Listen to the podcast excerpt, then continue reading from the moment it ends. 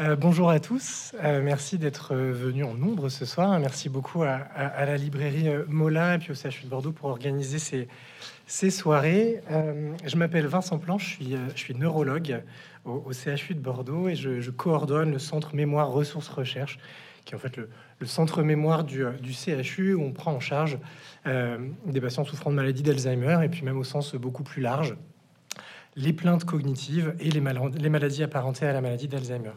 Alors, je vais essayer de vous parler pendant 30 à 45 minutes. Il y a énormément de choses à dire sur cette maladie-là. Tout le monde la connaît sans vraiment la connaître. Il y a beaucoup d'idées reçues sur cette pathologie aussi.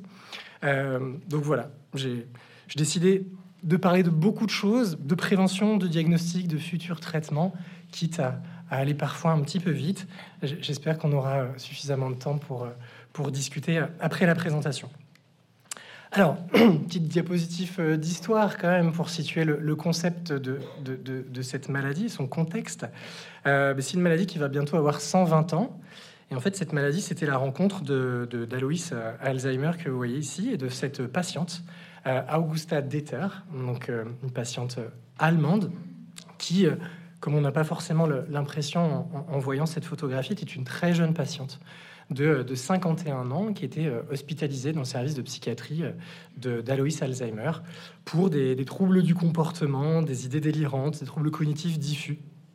Le tout d'apparition progressive. Ces troubles cognitifs, on, décrivait déjà à l'époque l'amnésie les troubles du langage, l'agnosie, c'est-à-dire des difficultés à, reconnaître des objets, des gens, euh, et ça de manière vraiment progressive. Alors fidèle à à la méthode anatomo-clinique euh, qui était celle finalement de, tout le 19e siècle et, qu'on utilise encore aujourd'hui finalement, cette méthode anatomo-clinique qui a, beaucoup beaucoup servi la, médecine en général et la neurologie en particulier. Eh bien, les psychiatres, les neurologues observaient bah, des symptômes hein, du vivant de leurs leur patients, les suivaient, notaient absolument tout. On peut même retrouver les notes d'Aloïs Alzheimer hein, qui sont très très très précises. Et puis, au décès du patient, il demandait euh, le cerveau à la famille pour essayer de comprendre euh, ce qui se passait euh, dans le cerveau pour tenter d'expliquer les symptômes et donc de, mieux comprendre les pathologies. Et ce qu'Aloïs Alzheimer a été le, premier à décrire, c'est ces fameuses lésions de la maladie que vous voyez décrites sur cette diapositive. Il décrit une atrophie diffuse du cerveau en lien avec une perte neuronale, donc il y a vraiment des neurones qui sont morts, qui ont disparu dans le cerveau de cette patiente, en lien avec ce qu'il a appelé des lésions fibrillaires et des dépôts miliaires.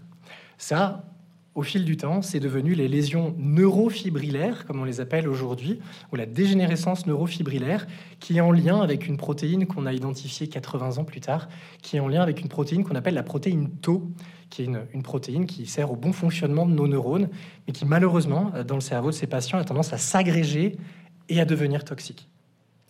Et il a décrit les dépôts miliaires, qu'on appelle aujourd'hui les plaques amyloïdes. Euh, ces plaques amyloïdes, c'est là aussi des agrégats de protéines, qu'on appelle les protéines amyloïdes. Euh, ces agrégats eux-mêmes toxiques. Et donc l'association protéines amyloïdes, protéines tau et troubles cognitifs diffus, c'est la maladie d'Alzheimer. C'est encore la définition qu'on a aujourd'hui. Une définition clinico-pathologique, on le verra tout à l'heure, clinico-biologique, parce qu'on a des, des biomarqueurs pour mettre ça aujourd'hui en évidence du vivant des patients et pas d'être obligé d'attendre euh, le, décès de, de ceux-ci. Donc voilà, définition clinico-pathologique dès son origine. C'est pas Alzheimer qui a lui-même donné son nom à, sa maladie, bien sûr, mais très rapidement après lui, euh, cette maladie a porté son nom. Il y a quelque chose qui est important de remarquer aussi euh, dans ce contexte historique, c'est qu'Alzheimer, il a décrit un sujet jeune. Elle avait 51 ans, Augusta Deter, et pendant très longtemps, quasiment jusque dans les années 70, la maladie d'Alzheimer, c'était une démence du sujet jeune. D'accord? Et on opposait à ça la démence sénile, celle qui atteignait une population plus âgée, autour de 70, 80 ans. Et jusque dans les années 80, 70, comme je vous le disais tout à l'heure, c'était deux entités assez distinctes. Et il a fallu attendre les travaux, notamment des neuropathologistes américains des années 70, qui se sont dit, mais en fait, quand je regarde le cerveau des jeunes avec cette maladie d'Alzheimer, et quand je regarde le cerveau des plus âgés, avec des symptômes très similaires, peut-être un peu, un peu différents quand on est un peu plus vieux qu'un peu plus jeune, mais ce que disent ces neuropathologistes, c'est qu'ils voient exactement la même chose sous le microscope. C'est les mêmes lésions d'amyloïdopathie, les mêmes lésions de tauopathie, le même processus neurodégénératif.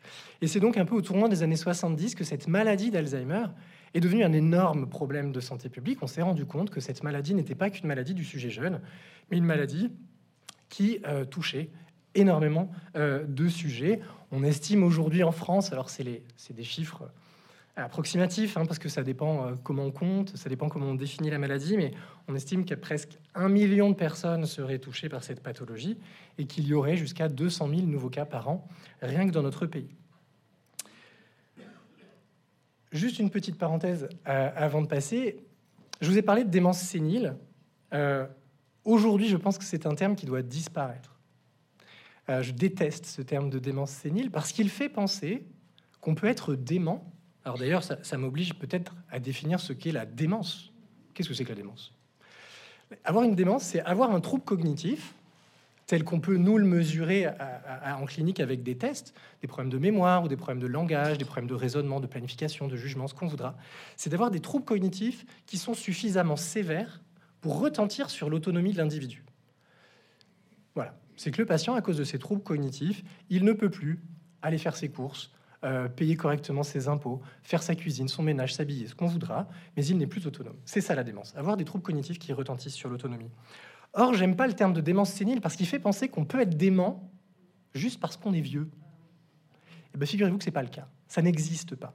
Bien sûr, il existe un petit déclin cognitif lié à l'âge. C'est physiologique, peut pas y faire grand-chose.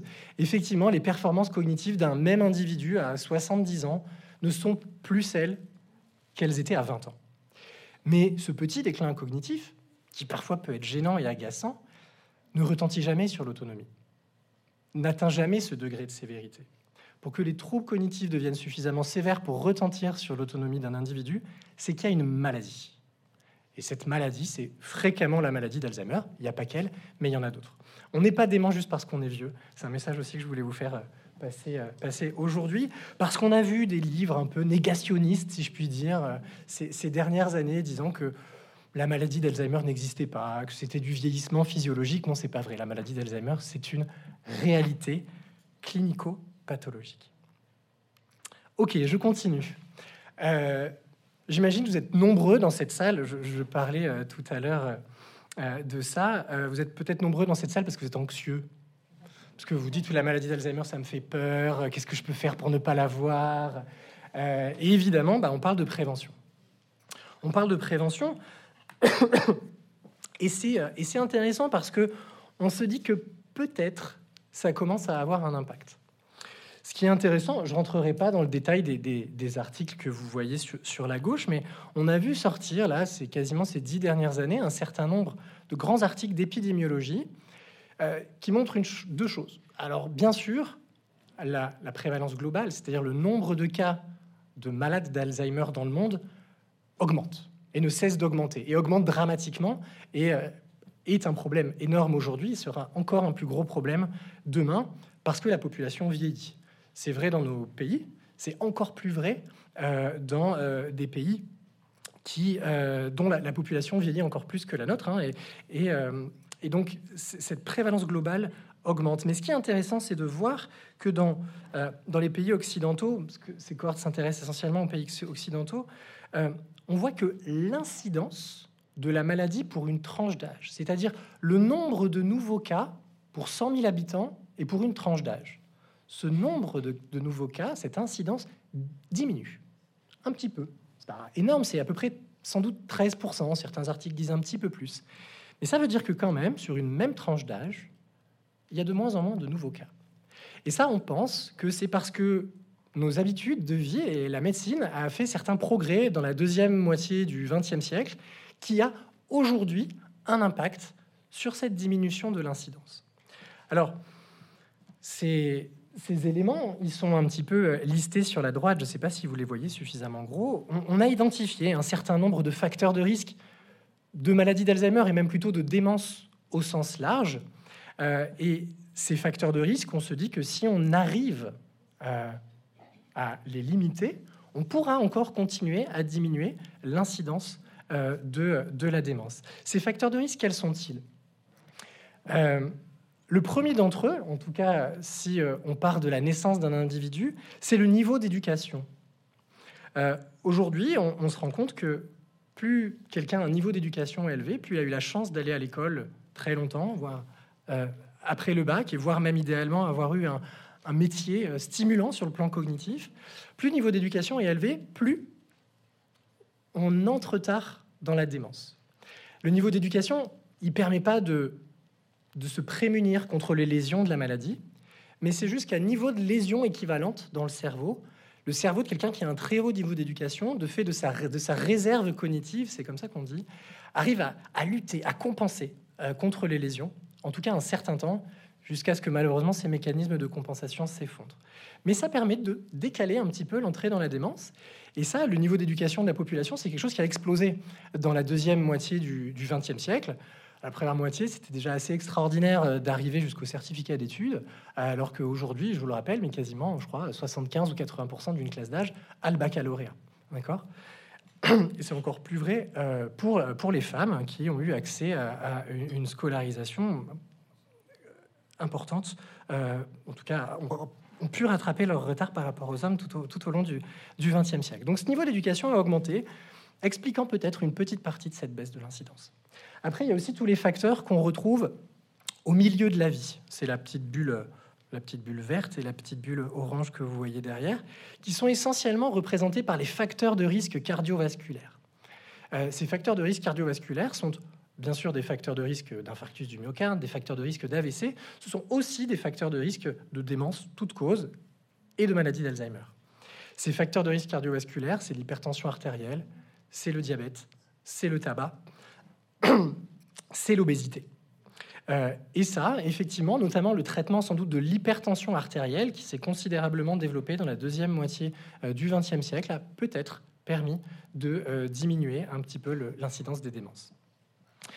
et puis, il y a aussi d'autres choses que vous voyez sur cette diapositive. Il y a, par exemple, l'isolement social. Ça, c'est ce que vous voyez un petit peu à la fin, dans le, dans le orange. Euh, l'isolement social est un, facteur de risque euh, de déclin cognitif et de démence. Et donc, il faut essayer de lutter contre. Euh, beaucoup de gens, et je pense que vous êtes nombreux à vous poser cette question aussi, se demandent qu'est-ce que je peux faire pour muscler mon cerveau? Quels exercices je peux faire? Des sudoku, des mots fléchés, qu'est-ce que j'ai comme bon exercice? Moi, ce que je dis toujours à mes patients, surtout à ceux qui vont bien d'ailleurs, c'est que la meilleure des stimulations cognitives, ce sont les autres. C'est le lien social. D'accord? Typiquement, c'est ce que vous faites ce soir. Si en plus vous allez euh, boire un café avant ou après avec des amis pour discuter de cette conférence, c'est ça qui est bon pour votre cerveau. C'est pas tellement les mots fléchés que vous faites tout seul dans l'après-midi. D'accord? Donc ce lien social, justement par opposition à l'isolement social, euh, c'est ce qui est bon euh, pour le cerveau d'une personne qui a passé sans doute la, soixantaine.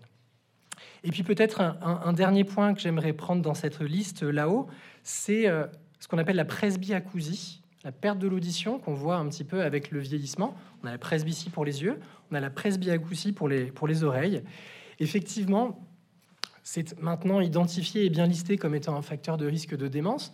On est en train d'essayer de voir que si la prise en charge euh, de ces troubles de l'audition permet de, de, limiter l'incidence de la démence, pour l'instant, c'est pas encore très très franc, mais on, encourage en tout cas les gens à se faire dépister. Vous savez même que maintenant l'appareillage auditif est remboursé par l'assurance maladie depuis quelques années. L'explication, là aussi, hein, elle rejoint un peu celui de l'isolement social, c'est que quelqu'un qui commence à avoir une presbyacousie, qui entend pas très bien, bah, il participe moins aux conversations, il s'isole parce qu'il n'ose pas faire répéter, euh, il participe plus et il s'isole et il est moins stimulé.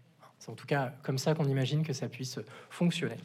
Et alors, ce qui est important, c'est de voir les, chiffres qu'il y a dans ce, gros papier du, Lancet qu'on cite, cite souvent. C'est qu'on estime, ce que vous voyez euh, ici en, en, bas, j'ai pas l'habitude de ce pointeur, mais les facteurs de risque potentiellement modifiables, 35%. Ça veut dire que si dans, un, dans une société idéale, où on était capable de prendre en charge de manière parfaite, ce qui n'arrivera jamais évidemment, mais de prendre en charge de manière parfaite tous ces facteurs de risque. C'est-à-dire que on traitait l'hypertension artérielle de tout le monde dès le premier jour. Il n'y avait pas de fumeurs, tout le monde avait au moins le niveau du bac, il n'y avait pas d'obèses. On appareillait tous ceux qui, qui, qui entendent pas bien. On pourrait imaginer éviter jusqu'à 35% des cas de démence. D'accord? Et c'est ce qui fait un petit peu l'affaire de tous, Et aussi, évidemment, c'est un énorme problème de santé publique et, nos, gouvernements aussi euh, œuvrent à ça, bah, par exemple en, remboursant euh, l'appareillage auditif. Mais c'est aussi l'affaire de chacun, de se dire, bah, maintenant j'ai 40 ans, je dois quand même aller faire attention euh, à mon hypertension artérielle. Peut-être que je vais en développer une dans les années qui viennent. Et je sais que si je la traite le plus tôt possible, bah, c'est aussi comme ça que je préserverai mon cerveau pour les 20, 30 ans, 40 ans qui, me, qui me restent à vivre. Donc voilà, c'est des choses relativement simple, d'accord Mais qui protège votre cerveau. Je continue Alors si malheureusement la prévention a échoué, vous avez, vous avez même tout bien fait comme il faut, mais que, que votre génétique peut-être vous a rattrapé un petit peu et que vous commencez à développer des troubles cognitifs. Euh, comment fait-on aujourd'hui le diagnostic de maladie d'Alzheimer? Bah, Comme je vous le disais un petit peu dans la diapo d'introduction, on l'a fait presque comme Alois Alzheimer. Euh, on l'a fait grâce à la clinique, c'est ce que vous voyez sur la gauche. Quand on reçoit des, patients en consultation mémoire, nos patients généralement rencontrent un neuropsychologue ou une neuropsychologue qui va leur faire une grosse batterie de tests qui peut durer une heure, une heure et demie, deux heures, pour évaluer la mémoire, les mémoires même, le langage, ce qu'on appelle les, les c'est-à-dire la gestualité, la, la, la commande de la motricité, les fonctions visio-spatiales, les fonctions exécutives. les fonctions exécutives, c'est tout ce qui est jugement, planification, inhibition, flexibilité mentale, ce genre de choses. On évalue tout ça pour se faire une petite idée. Est-ce qu'il y a authentiquement des troubles cognitifs ou finalement est-ce que c'est juste une plainte? Euh, Et s'il y a bien des troubles cognitifs, est-ce qu'ils touchent plutôt la mémoire, plutôt le langage, plutôt tel ou tel domaine, ce qui nous orientera vers un diagnostic ou un autre.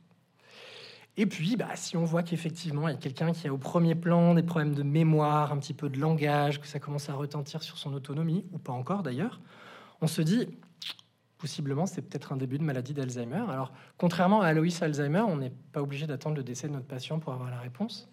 Euh, d'ailleurs, c'est passé de mode de demander les, cerveaux aux, aux, familles des patients, même si on le fait encore parfois sur des cas très complexes, par exemple.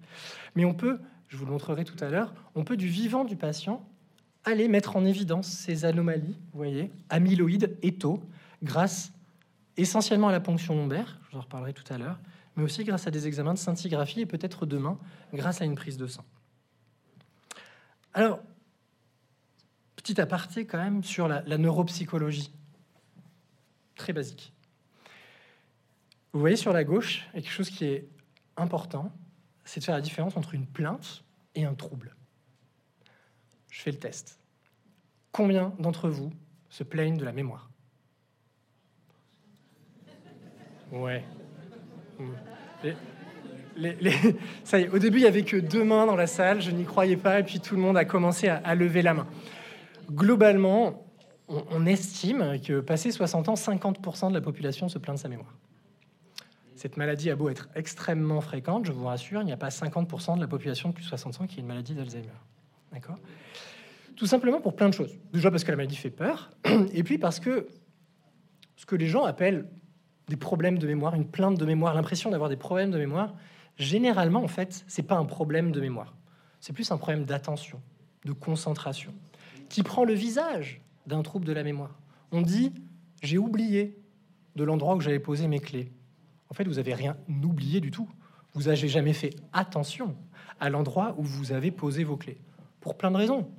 Parce que vous êtes fatigué, parce que vous êtes anxieux et qu'au moment de rentrer chez vous, vous étiez en train de, de, ruminer euh, certaines idées, etc. etc. Euh, et donc, la première chose qu'on fait en consultation mémoire, c'est d'essayer de, d'interroger les gens pour faire la différence entre quelque chose qui ressemble vraiment à une plainte de la mémoire ou à une plainte de plutôt de l'attention. Il y a aussi quelque chose qui marche très bien en consultation mémoire pour savoir si on, s'inquiète tout de suite quant à l'hypothèse d'une maladie neurodégénérative ou pas. C'est de justement, on demande souvent aux gens de venir avec un proche. Et d'une manière générale, plus un patient se plaint, moins il est malade. Plus le proche se plaint, plus le patient est malade. D'accord? Plus les gens se plaignent, moins ils sont malades. Généralement, les gens qui viennent nous voir seuls en consultation ne sont pas malades pas malades. Ils n'ont pas de maladie d'Alzheimer, ils ont peut-être d'autres problèmes évidemment. Et donc ça, c'est quelque chose d'assez important, tout simplement parce que malheureusement, dans ces maladies-là, il y a une petite part de ce qu'on appelle l'anosognosie. On a un mot assez compliqué en médecine pour, pour désigner ça, c'est qu'en fait, les gens n'ont pas la perception, la, pleine conscience de leurs propres symptômes. Et euh, leurs problèmes de mémoire, ça leur place complètement à côté. Par contre, les proches, eux, remarquent des choses qui les inquiètent et emmènent les gens à la consultation mémoire. Ça, c'est les premières petites choses qui nous mettent sur la piste. Et puis après, évidemment, il va falloir qu'on teste à proprement parler la, mémoire. Alors comment on fait? On peut essayer de le faire ensemble, si vous voulez. Euh, vous voyez une liste de cinq mots, de cinq mots sur la droite, qui sont empruntés au test des cinq mots, qui porte assez bien son nom. Alors c'est pas le meilleur test dont on dispose en consultation mémoire. On préfère un petit peu plus compliqué avec 16 mots qu'on apprend 4 par 4, mais ce sera un petit peu compliqué de vous le faire faire ce soir, donc on va se contenter de ces 5 mots. Mais ça illustre très bien ce qu'on recherche en consultation mémoire. La mémoire, on essaie de la décomposer. En fait, le processus de mémorisation, c'est quelque chose qui se décompose au moins en trois étapes un peu fondamentales. La première étape, c'est ce qu'on appelle, nous, l'encodage, l'apprentissage. Après, il y a une deuxième étape dans notre cerveau qui consiste à stocker l'information. Puis il y a une troisième étape qui consiste à éventuellement aller la rappeler, aller la récupérer, si jamais on en a besoin euh, trois heures plus tard pour savoir où est-ce qu'on a garé sa voiture sur le parking. D'accord? Encodage, stockage, récupération. Eh bien, nous, ce qu'on veut voir, ce qu'on recherche surtout, c'est un problème de stockage de l'information. Le stockage de l'information, il met en jeu une structure du cerveau qu'on appelle l'hippocampe, et ce malheureux hippocampe, ces malheureux, hippocampes, parce qu'on en a deux, ils sont très impactés, très touchés par la maladie d'Alzheimer, du moins dans sa version, dans sa variante la plus fréquente. Donc on va essayer d'aller mettre en évidence un problème de stockage. Alors comment on fait? On monte cette liste de cinq mots, on a une petite feuille, on la montre à notre patient. On lui demande de nous lire ces cinq mots. Mimosa, abricot, éléphant, chemisette, accordéon. Pas de problème. Ensuite, on va un petit peu l'aider, on va aller indicer cet apprentissage. On va lui dire, est-ce que vous pouvez me dire quel est l'animal? Ben, C'est l'éléphant. Quel est le fruit? C'est l'abricot, la fleur, le mimosa. Quel est le vêtement? C'est la chemisette. Quel est l'instrument de musique? C'est l'accordéon. Très bien. Je récupère la feuille, je la range. Et là, je vais demander à mon patient de me rappeler immédiatement ces cinq mots. Ça, c'est pas de la mémoire. C'est juste pour savoir s'il a été bien attentif, justement, je vous en parlais tout à l'heure. On contrôle ce problème d'attention et de concentration. Est-ce que le patient est bien là avec moi et qui fait l'effort d'essayer d'apprendre cette liste de mots? Normalement, sauf s'il a un gros défaut d'attention, de la concentration, qu'il est déprimé, qu'il n'a pas envie d'être là et que votre tête lui revient pas, il va généralement vous répondre, même s'il a une maladie d'Alzheimer, mimosa, abricot, éléphant, chemisette, accordéon. Il a correctement encodé. Très bien. Je passe à autre chose. Je vais laisser passer un petit peu de temps. 5 minutes, 10 minutes, 20 minutes idéalement. Je vais faire l'examen clinique, je vais l'interroger sur autre chose ou je vais tester d'autres fonctions cognitives. Et un petit peu plus tard, je vais le réinterroger sur ces cinq mots. Je lui demande, est-ce que vous vous souvenez de ces des cinq mots de tout à l'heure? Évidemment, première cas de figure, il me les ressort tous les cinq. On est rassuré. Peut-être qu'on lui fera le test de mémoire un petit peu plus compliqué pour s'assurer que tout va vraiment bien. Mais effectivement, ça, c'est le meilleur cas de figure possible. Deuxième cas de figure, il me dit, je me souviens pas, docteur. Ou alors peut-être qu'il en retrouve un ou deux. Bon. Peut-être que c'est inquiétant. Là, je vais lui redonner les indices. Je vais lui dire, mais si souvenez-vous, il y avait un fruit. Il va peut-être me dire Ah, mais oui, c'est l'abricot maintenant que vous me le dites. Mais si, souvenez-vous, il y avait un instrument de musique. Ah, c'est l'accordéon, je m'en souviens maintenant. Ça, c'est très important. Ça veut dire que ce patient, il n'a pas un problème de stockage. Juste en lui donnant un petit indice, il l'a retrouvé tout de suite. Il a un problème de rappel, de récupération de l'information. Ça, c'est pas un problème d'hippocampe. C'est un autre problème. Généralement, c'est plutôt un problème sur les fonctions exécutives. Passons. Euh, et par contre, si malgré tout, malgré l'indice, je lui demande l'instrument de musique et il me dit guitare. Hmm. Allez, je l'aide encore un peu plus. Je lui dis est-ce que c'était l'accordéon, le piano ou le pipeau? Il me dit hmm, le pipeau. Hmm, pas bon. Malgré les indices, plus aucune trace, plus aucun souvenir de ce qu'il avait pourtant correctement encodé. Ce patient a donc un défaut de stockage, un problème dans son hippocampe. Alors voilà, un problème dans son hippocampe à 70 ans, ça peut être la maladie d'Alzheimer, c'est souvent la maladie d'Alzheimer, c'est pas que ça, d'accord? Mais effectivement, ça fait partie de ces petits détails sémiologiques, hein, c'est la science des signes cliniques en médecine, qui nous mettent sur la piste de, euh, cette maladie-là. Ça, dans la vie de tous les jours, ça s'expérimente. Hein. Euh, quand quelqu'un dit non, je me souviens pas du tout, et vous commencez à lui parler quelque chose, je me souviens pas du tout d'un film, puis vous lui racontez la première scène et pouf, il vous raconte toute la suite du film. A priori, l'hippocampe a bien fonctionné. D'accord? Ok, alors justement, si on, retrouve ces troubles cognitifs, que ce soit la mémoire ou autre chose d'ailleurs, qu'est-ce qu'on fait? Eh bien, euh, on poursuit le bilan euh, pour essayer de comprendre quelle est la cause de ce trouble cognitif. Évidemment, on est médecin, on est là pour trouver euh, quelle est la, cause des symptômes de nos patients.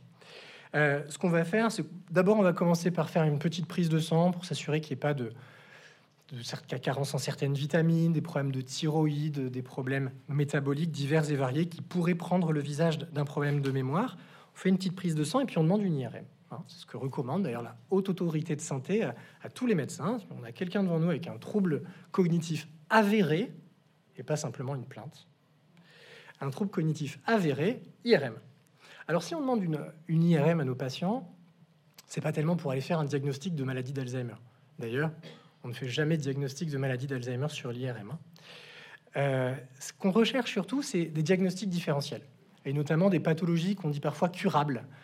Euh, ce qu'on recherche surtout, c'est la présence d'une tumeur, par exemple. Est-ce qu'il y a certaines, par exemple, une tumeur qui serait en train de grossir dans une région impactée dans la cognition ou euh, est-ce qu'il n'y a pas une pathologie inflammatoire?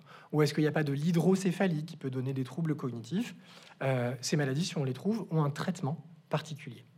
Donc c'est surtout pour ça qu'on fait une IRM. Dans un deuxième temps, si on a éliminé toutes ces maladies-là sur l'IRM, on va aller regarder la charge des lésions vasculaires. Parce que bah oui, si quelqu'un a 70, 75 ans, 80 ans, potentiellement il a des facteurs de risque cardiovasculaire, je vous en parlais tout à l'heure, peut-être qu'il est hypertendu, peut-être qu'il est diabétique, peut-être que il a accumulé, peut-être qu'il a accumulé dans son cerveau des petits AVC, euh, ou peut-être qu'il a une, ce qu'on appelle une maladie des petites artères qui induit des, lésions vasculaires dans le cerveau qui potentiellement peuvent expliquer les troubles cognitifs. D'accord? Donc ce n'est pas une maladie neurodégénérative, c'est plutôt des troubles cognitifs d'origine vasculaire. Ça se prend en charge différemment. Et puis, s'il n'y a pas ou très peu de lésions vasculaires, on va se dire, bah, je vais peut-être commencer à aller rechercher des signes de, neurodégénérescence. Et je vais peut-être aller rechercher de l'atrophie euh, dans ce cerveau. Et donc, bah, c'est ce que vous voyez au bout des flèches. Euh, vous voyez à gauche euh, une IRM normale. Au bout des flèches, c'est les fameux hippocampes. Hein, ces petites... je vais essayer de les pointer. Ces petites boules là. Ça, c'est les hippocampes. Vous voyez, bien, bien normal, bien dodu ici. Alors que vous les voyez juste à côté, complètement atrophiés. Et tout le noir là qui est au-dessus c'est du liquide céphalorachidien qui a pris la place du cerveau atrophié. Effectivement, c'est importante atrophie hippocampique. Alors vous voyez qu'en plus, il y a un peu d'atrophie euh, globale dans ce cerveau. Si c'est associé à des problèmes de mémoire, d'apparition lentement progressive, peut-être aussi déjà quelques petits problèmes de langage, qu'il y ait à ce stade-là, oui ou non, un retentissement sur l'autonomie, ça commence à sentir très très fort la maladie d'Alzheimer. D'ailleurs, dans un très grand nombre de cas, on s'arrêtera là et on annoncera le diagnostic de maladie d'Alzheimer. Sauf que on sait qu'on risque de se tromper. Parce que si on ne fait euh, que ça, euh, on a entre 10 et 20% de chances d'annoncer à tort un diagnostic de maladie d'Alzheimer, alors qu'en fait c'est autre chose. Une autre maladie neurodégénérative, par exemple. Et donc c'est pour ça que de plus en plus, euh, on utilise ces fameux biomarqueurs pour mettre en évidence ces fameuses lésions biologiques de la maladie d'Alzheimer. Et là, si on a l'association signes cliniques dont je vous ai parlé, l'IRM et ses biomarqueurs, s'ils sont positifs de manière ultra typique, aujourd'hui, on a un diagnostic de certitude. D'accord euh, Alors, on ne propose pas ces biomarqueurs à tout le monde.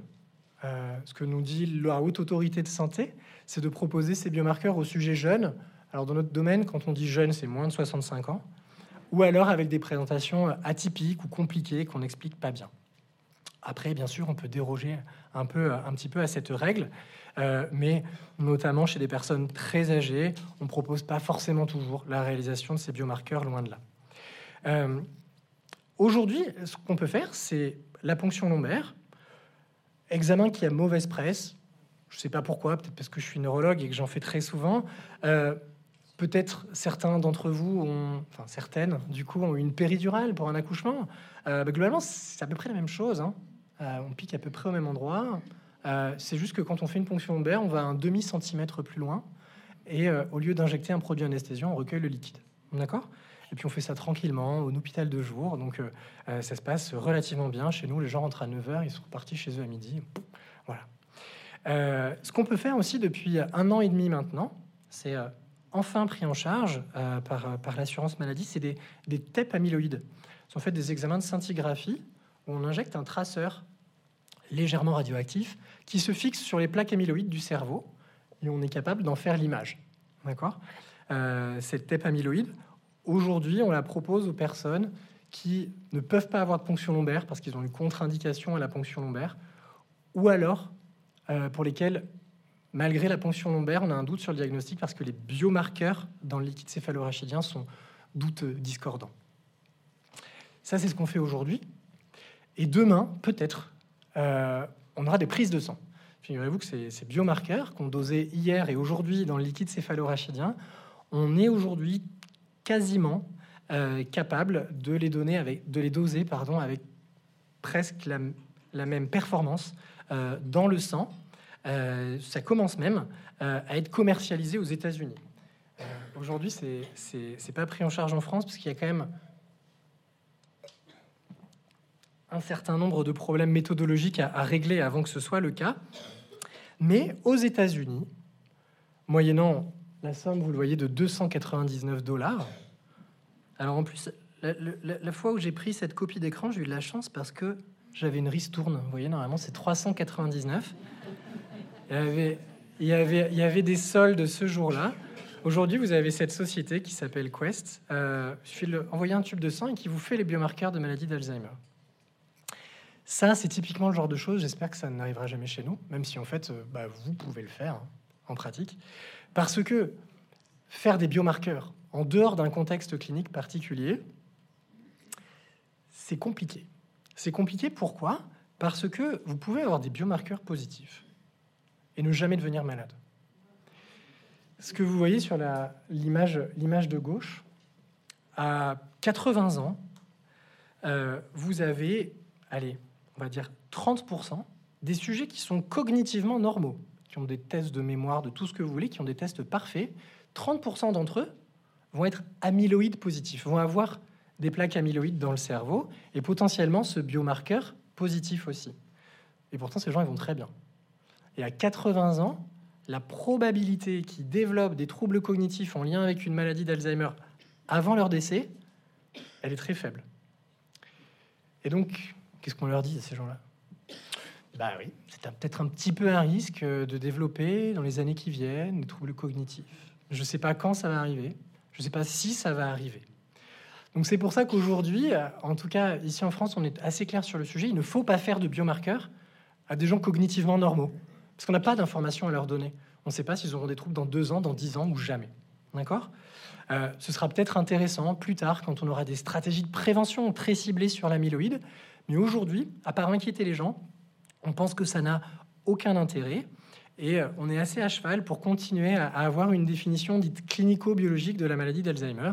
C'est-à-dire qu'il n'y a pas de maladie d'Alzheimer tant qu'il n'y a pas de symptômes, même très légers. D'accord? Ce qui n'est pas le cas des Américains. C'est d'ailleurs, en ce moment, on a une sorte de, guerre des critères diagnostiques euh, au niveau international. Vraiment, deux, deux camps qui s'affrontent entre, notamment, un camp plutôt américain qui définit la maladie d'Alzheimer uniquement sur la biologie. Vous avez un biomarqueur positif, vous êtes malade. Et un camp un peu plus européen, même si maintenant les gens se mélangent un peu, qui dit non, non, la maladie d'Alzheimer, c'est une définition clinico-biologique. Il faut des symptômes, même très légers, et une biologie caractéristique pour parler de maladie d'Alzheimer. D'accord. Ça reste un très grand débat, on pourra en reparler tout à l'heure. Ok, bon, la prévention a échoué. Vous avez un diagnostic. Qu'est-ce qu'on fait? Aujourd'hui, on a à notre disposition des traitements symptomatiques de la maladie d'Alzheimer, euh, qui malheureusement sont déremboursés depuis 2018 euh, dans notre pays. Ces médicaments ne sont pas extraordinairement efficaces, mais sont un petit peu, un petit peu efficaces. Euh, on les prescrit toujours. On a ces traitements symptomatiques, on a une pas mal de, traitements qu'on dit non médicamenteux, de stimulation cognitive. On envoie notamment nos patients généralement chez, l'orthophoniste pour travailler la mémoire ou les différents domaines cognitifs qui sont impactés, pour développer aussi avec l'orthophoniste des stratégies de compensation de leurs symptômes. On peut faire intervenir des équipes à domicile euh, pour venir les aider au quotidien. On peut mettre en place des auxiliaires de vie. Voilà, pas mal de choses à faire. Mais effectivement, on n'a pas de médicaments pour traiter la cause de la maladie. Ça, c'est peut-être euh, en train de changer. Peut-être que vous avez suivi cette actualité qui est un peu rocambolesque depuis, allez, on va dire 2020-2021. Il y a des, des, médicaments qui sont sur le marché américain, qui s'appellent l'aducanumab et le lecanemab, sans doute bientôt le donanemab. J'ai fait cette diapositive il y a une semaine, elle est déjà caduque. Parce que l'aducanumab, le développement de l'aducanumab a été stoppé euh, par, euh, par le laboratoire qui le commercialisait, notamment parce qu'ils sont aussi impliqués dans le développement du deuxième qui s'appelle le lecanemab. Euh, ils se sont dit, en fait, on va se focaliser sur celui-ci. voilà. Donc le lecanemab, c'est un médicament qui est sur le marché américain et qui a montré qu'il pourrait peut-être ralentir le déclin cognitif en traitant peut-être la cause de la maladie. Alors, ces médicaments de la famille du lecanemab, euh, ce sont des anticorps anti-amyloïdes, des immunothérapies anti-amyloïdes. Alors, qu'est-ce que ça veut dire? Je vous ai mis bidulomab euh, sur, euh, sur la diapositive. En médecine, c'est facile, tout ce qui se termine par mab, ça veut dire monoclonal antibody en, en anglais, c'est des anticorps. D'accord? C'est des anticorps monoclonaux. C'est-à-dire qu'on perfuse aux gens des anticorps qui vont reconnaître, se fixer sur les plaques amyloïdes dans leur cerveau. Vous voyez, c'est ce qui est représenté sur la diapositive. On fait des, perfusions à ce patient. Les anticorps, il n'y en a pas beaucoup, mais il y en a 0,5 à 1% qui arrivent à passer la barrière hémato-encéphalique qui sépare le compartiment sanguin du cerveau, ce que vous voyez sur l'image du milieu. Et ces anticorps vont venir se fixer sur les plaques. Et là, il se passe bah, ce qui se passe euh, d'habitude quand un anticorps se fixe sur quelque chose dans notre organisme. Euh, eh bien, il y a des cellules de l'immunité euh, euh, qui, viennent manger ce sur quoi s'est fixé ces anticorps pour éliminer, donc en l'occurrence, les plaques amyloïdes. D'habitude, c'est par exemple pour éliminer une bactérie, mais là, c'est pour éliminer les plaques amyloïdes. Et ces médicaments marchent vraiment très bien pour faire ça. Hein, on a une première génération de médicaments au tournant des années 2010-2015 qui ne faisaient pas ça de manière aussi significative. Ces nouveaux médicaments font ça de manière relativement spectaculaire, sont de véritables aspirateurs à plaques amyloïdes. Euh, après un an de traitement, il y a même des patients qui ont des TEP amyloïdes strictement normales, indifférenciables d'un sujet sain d'une trentaine d'années. Biologiquement, ces, médicaments sont, donc redoutables. Et comment ils pourraient fonctionner? Euh, Vous voyez ici représenté, c'est un schéma hypothétique de ce qu'on pense être la physiopathologie de la maladie d'Alzheimer. On parle de l'hypothèse de la cascade amyloïde. En fait, si on a voulu développer ces anticorps anti-amyloïdes, c'est parce qu'on on imagine, en tout cas c'est le modèle le plus communément admis, on imagine qu'à l'origine de toute chose dans la maladie d'Alzheimer, il y a la plaque amyloïde. D'accord? Que cette plaque amyloïde, elle va être d'une manière ou d'une autre responsable de la, de la phosphorylation et l'agrégation de cette protéine Tau dont je vous parlais tout à l'heure, cette protéine tau qui sera elle-même vraiment neurotoxique et qui donc induira la neurodégénérescence. Et évidemment, plus cette neurodégénérescence va s'accumuler, plus les symptômes vont apparaître. C'est ce que globalement, vous voyez représenté euh, sur, ce, sur ce diagramme.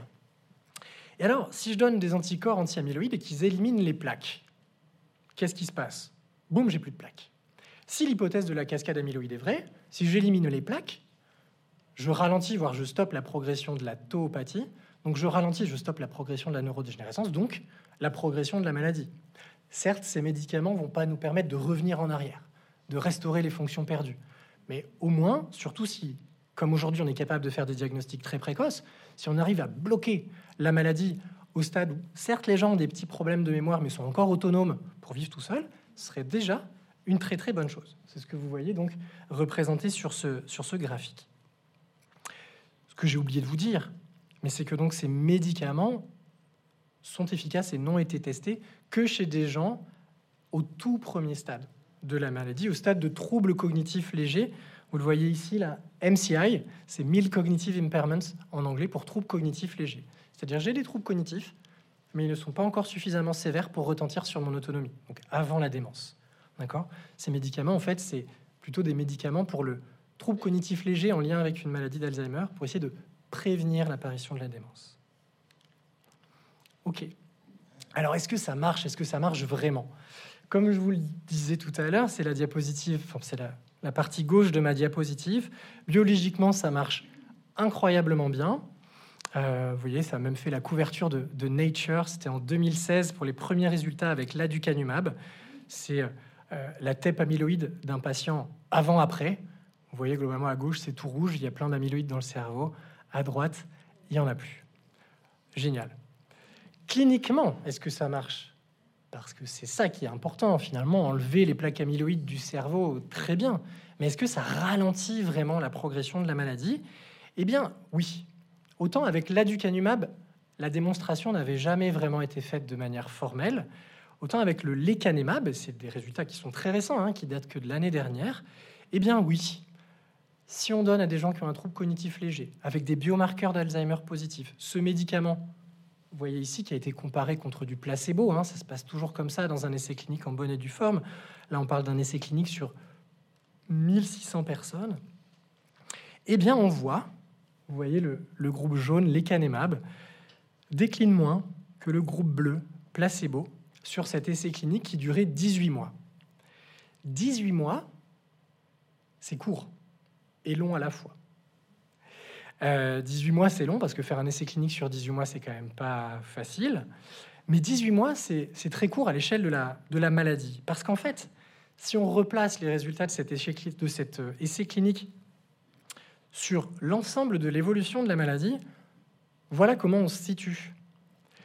Euh, l'échelle, qui est utilisée comme on dit critère de jugement principal dans ces essais cliniques, cette échelle, on l'appelle la CDR, Sum of Boxes, CDR-SB. Cette échelle, elle va de 0, sujet parfaitement normal, à 18, un sujet au, stade le plus évolué de la démence, qui ne peut plus rien faire tout seul, euh, même pas euh, s'habiller ni même se nourrir tout seul. D'accord? De 0 à 18. Dans cet essai clinique, on a des patients au tout début de la maladie, ils ont 3 sur cette échelle de 18. À la fin de l'essai clinique, ils ont à peu près 5. Et la différence entre le groupe traité et le groupe placebo, c'est 0,45 points ce que vous voyez représenté ici graphiquement. C'est tout petit. Et c'est tout le débat actuel. C'est tout petit. C'est tout petit, et donc est-ce que ça vaut le coup? Et ça, c'est la question à laquelle aujourd'hui on ne sait pas répondre vraiment, euh, parce que c'est qu'est-ce qui se passe dans les années après? On rêverait d'avoir l'essai clinique qui dure 10 ans contre placebo. On ne l'aura jamais, alors, il y a peut-être d'autres euh, designs d'essais cliniques à faire pour savoir si on peut espérer que cet effet va continuer à augmenter au cours du temps. Parce que, oui, si en fait, 0,45 points à 18 mois, si c'est toujours 0,45 points au bout de 5 ans, au bout de 10 ans, ça vaut peut-être pas le coup. Mais si ces 0,45 points, ils deviennent 1 point, puis 2 points, puis 3 points après 10 ans de traitement, chez les patients qui, à ce stade-là, assez précoce, ont pour la plupart largement 10 ans d'espérance de vie, même avec la maladie. Euh, bah, on se dit que peut-être ça vaut le coup. Et bah, cette question, elle est très, très débattue et j'apporterai pas de réponse ce soir. Cette question est très débattue, d'autant plus que bah, ces médicaments, euh, ils ont des effets indésirables. Ces effets indésirables, ils sont en lien avec leur activité biologique, en lien avec ces mécanismes de clairance des plaques amyloïdes. Ça peut donner, ce que vous voyez en, en blanc sur l'IRM du haut, ça peut donner parfois des larges œdèmes dans le cerveau et parfois, et c'est ce que vous voyez en bas, ça peut donner aussi des, saignements. Alors là, je vous ai mis deux cas cliniques, euh, on va dire catastrophiques. Dans l'immense majorité des cas, ça se passe pas du tout comme ça. Euh, dans l'immense majorité des cas, on peut avoir des petits œdèmes et des petits saignements, mais qui sont asymptomatiques. Mais on estime que dans peut-être 0,5 à 1% des cas, on peut avoir des œdèmes ou des saignements suffisamment importants pour occasionner des symptômes et laisser des séquelles. Et même, on a vu des décès en lien avec ces épisodes qu'on appelle des ARIA, pour anomalies à l'imagerie en lien avec l'amyloïde, des ARIA. Euh, on a vu des décès aussi euh, causés par ces ARIA. Donc voilà, est-ce que le rapport bénéfice-risque vaut le coup? Pour les Américains, la réponse est oui. Ces médicaments sont sur le marché américain depuis l'année dernière. Euh, en ce qui concerne l'Europe, on sera très rapidement fixé, puisque l'Agence européenne du médicament doit donner son avis euh, d'ici le mois d'avril, normalement, pour autoriser ou pas ces euh, médicaments sur le, sur le marché euh, européen. Après, il y aura une, autre étape administrative en France, c'est celle de l'éventuel remboursement de, de ces médicaments-là, qui sont très chers. Bon, on verra bien, mais dans le scénario le plus optimiste, c'est-à-dire celui de l'industriel qui commercialise ce traitement-là. Dans le scénario le plus optimiste, l'année prochaine, à la même époque, potentiellement, ce médicament est disponible. On verra bien. Et j'en ai fini, je dis 45 minutes.